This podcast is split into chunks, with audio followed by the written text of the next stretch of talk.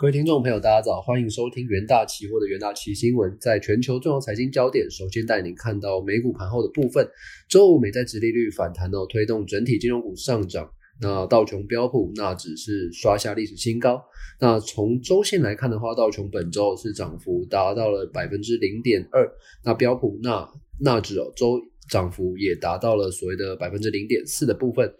美股四大指数的部分呢，美股道琼指数是上涨四百四十八点，收在三万四千八百七十点；标普五百指数是上涨这个所谓的四十八点，收在四千三百六十九点。纳斯达克指数则是上涨一百四十二点，收在一万四千七百零一点。费城半导体指数则是上涨五十五点，收在三千两百七十八点。而另外的部分呢，美国总统拜登周五签署了呃签署了一项新的行政命令哦，该命令哦可能会打击所谓的科技的巨头垄断的行为哦，那减少企业并购并扩大市场的竞争哦。那大型科技类股涨幅周五受到所谓的抑制。那亚马逊在周四创新高后，那也有这个收黑的表现。那新冠肺炎疫情哦，仍然是持续蔓延于全球。截稿前哦，根据这个美国霍普金斯大学即时统计，全球确诊数已飙破了一点八五亿例，死亡数是突破四百零一万例。美国累计确诊数超过三千三百八十万例，累计死亡数则是超过六十点六万。那印度累计确诊数超过三千零七十五万例，巴西累计确诊一千八百九十六万例。而在看到能源盘后的部分哦，周五这个原油期货价格是大幅的收高，延续前一日美国原油和汽油库存大幅降低后，激起了所谓的涨势的部分。但连续两日有上涨，仍未能完全抵消本周呃就是本周的跌幅。那也因为这个欧佩克加内部。呃，纷争仍未解决哦，而且这个市场是担忧 Delta 病变种病毒哦这个蔓延，那恐拖累部分国家的这个能源需求，也激起了油价的走跌。那八月交割的 WTI 原油期货是上涨一点六二美元，收在每桶七十四点五六美元。九月交割的布兰特原油期货则是上涨一点四三美元，收在每桶七十五点五五美元的部分。而再看到第一则国际新闻哦，根据这个国家这个英国统计局公布的最新数据显示。尽管英国当地这个防疫限制进一步的放宽哦，但是该国这个五月经济反弹的速度放缓了。此外，全球晶片短缺哦，也也对这个当地的汽车制造商哦带来所谓的冲击。那数据也显示，英国五月国内的生产总值。月增加百分之零点八哦，是低于四月份的百分之二，而且这个远低于市场所谓预估的这个所谓的百分之一点五的部分。此外，英国五月的五月的这个 GDP 也较二零二二年二月疫情前的水准哦低百分之三点一。那英国央行预计哦，今年英国经济将成长百分之七点二五，那将是自一九四一年英国在第二次世界大战期间以来最快的这个年度成长。那去年英国 GDP 下跌百分之十哦，创下三百多年来的最大跌幅。在五月份哦，英国占主导地位的服务性呃服务业产出的月增百分之零点九，是连续第四个月的上升。但较去年的二月疫情大流行前相比，有仍低百分之三点四。其中住宿以及这个餐饮业有大增百分之三十七点四。而五月份的这个工业产值哦是月增百分之零点八，受到全球晶片短缺的影响啊，企业制造产呃企业呃制造业产出创下自二零二零年四月以来的最大跌幅。另外啊，银建业的产出也较四月份萎缩了百分之零点八。那英国希望朝向解封哦，主要是因为这个死亡人数和住院人数大幅的下降，这主要归功于所谓疫苗接种的普遍性哦。目前英国已有超过四千五百万人，那相当于近百分之八十六的成年人哦接种至少一剂的疫苗。那完整接种两剂的疫苗的不呃的人数也有这个三千三百万人次。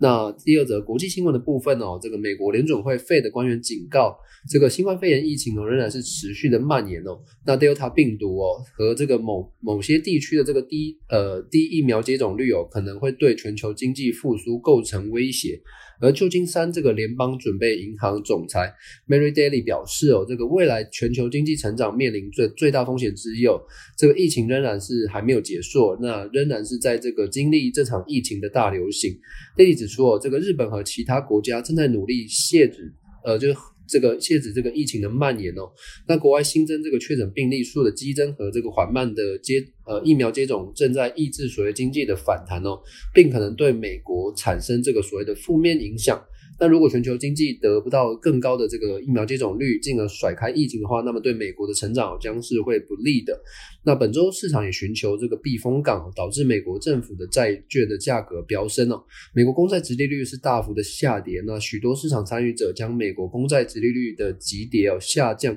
那归因于所谓技术的因素。那但有越来越多人的担忧哦，经济将难以这个维持重新开放以来的这个强劲成长。并预期近期的这个通膨飙升的将会迅速的消失，那费的或许会在年底前开始这个缩减这个购债，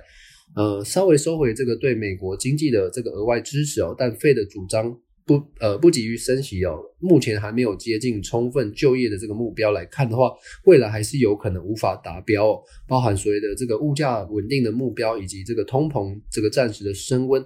那再来看到这个国际新闻的部分，第三则。根据这个路透社表示哦，这个中国汽车工业协会，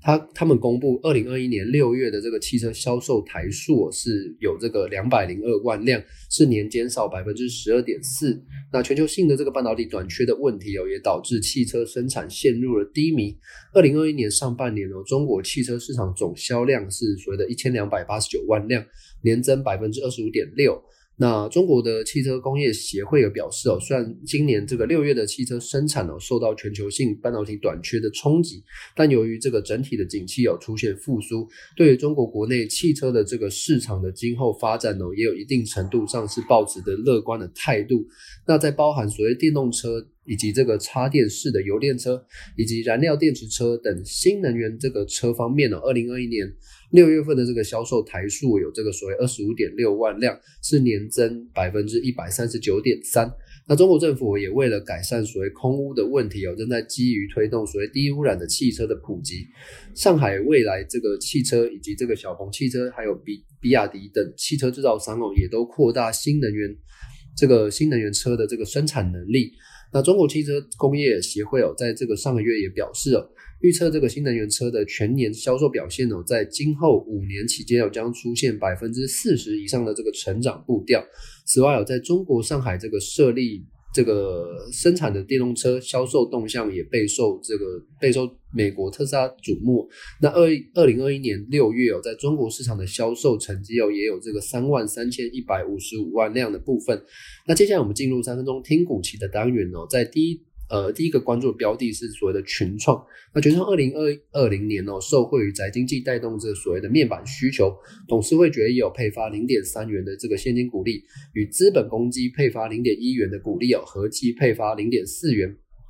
那后续因海外可转债。转换为普通股，配息调整零点三九八八元。那继中小尺寸面板的价格涨势在六月份终止之后，七月上旬友达与群创的这个主要产品大尺寸电视面板报价也正式终结过去连涨十三个月的走势。这恐怕是让全创的面板厂面临旺季不旺的压力。全创周五是开低震荡，压抑所谓的短期均线下方整理。那第二个关注的标的是所谓的大力光哦，大力光六月营收未见明显的起色，那较五月份的这个成长百分之一至这个三十三点七亿元哦，但年衰年衰退所谓百分之十九。那第二季营收一百零一点一三亿元，也有这个季减少百分之十四，那年衰退百分之二十。大力光这个营收规模模缩减哦，那毛利率下滑至百分之六十点三三哦，又遭遇所谓汇损的干扰。那第二季 EPS 哦仅有这个二十二点零七元，也季减了百分之四十四点三。那大力光执行长哦林恩平指出哦，虽然七到八月的这订单好转，但仍有部分的这个客户尚未下单哦，因此整体的能见度并不完整。外资在大力光法说会后，多数是保守的看待，并下调大力光二零二一年的获利预估，导致大力大力光期货周五是下挫，跌破了三千元的关卡。第三个呃股息标的，我们关注到台新金的部分。台新金六月营收八十六点呃八六点四一亿元哦，那月成长是达到一百分之一百六十一点四二，也年增加百分之一十呃。一百一十四点八四，那前六个月累计营收两百八十点七二亿元哦，是年成长百分之二十九点四一。由于台新金的购入这个保德信国际人寿成本较低哦，获得九十一点八一亿元的这个购买利益，那因此带动六月税后的获利有有达到所谓五十九点四亿元哦，占据国内金控单月获利之冠。那累计 EPS 哦也达到一点一元。那由于六月资本市场哦行情转佳，也带动国内金控获利成长。台新金期货周五开高震荡，收盘价再创波段的新高。投资人呢都可以多留意相关的股期标的。以上哦就是今天的重点新闻整理，也谢谢各位的收听，我们明天元大旗新闻再见。